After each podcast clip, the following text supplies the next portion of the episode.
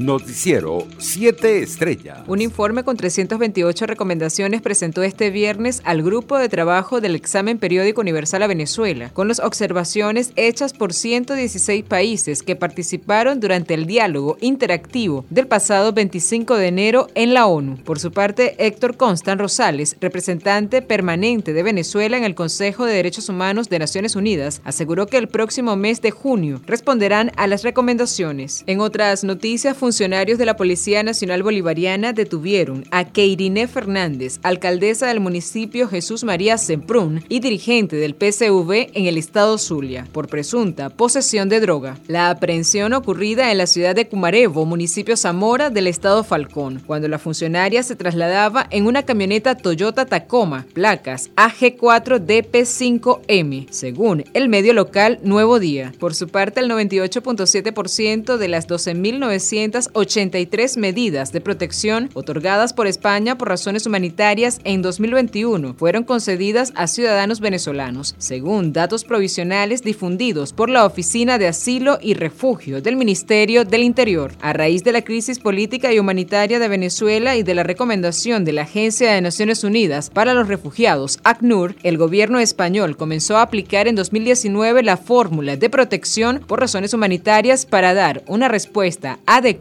y acorde con la ley de asilo a los venezolanos que huyen del país. Mientras tanto, el registrador nacional de Colombia, Alexander Vega Rocha, anunció que en la frontera con Venezuela se instalarán cinco puntos de votación con el fin de permitir a sus nacionales poder sufragar y elegir a los representantes del Congreso como el presidente y vicepresidente este año. La decisión de Vega Rocha obedece a que las relaciones diplomáticas entre ambos países están rotas desde febrero de 2019.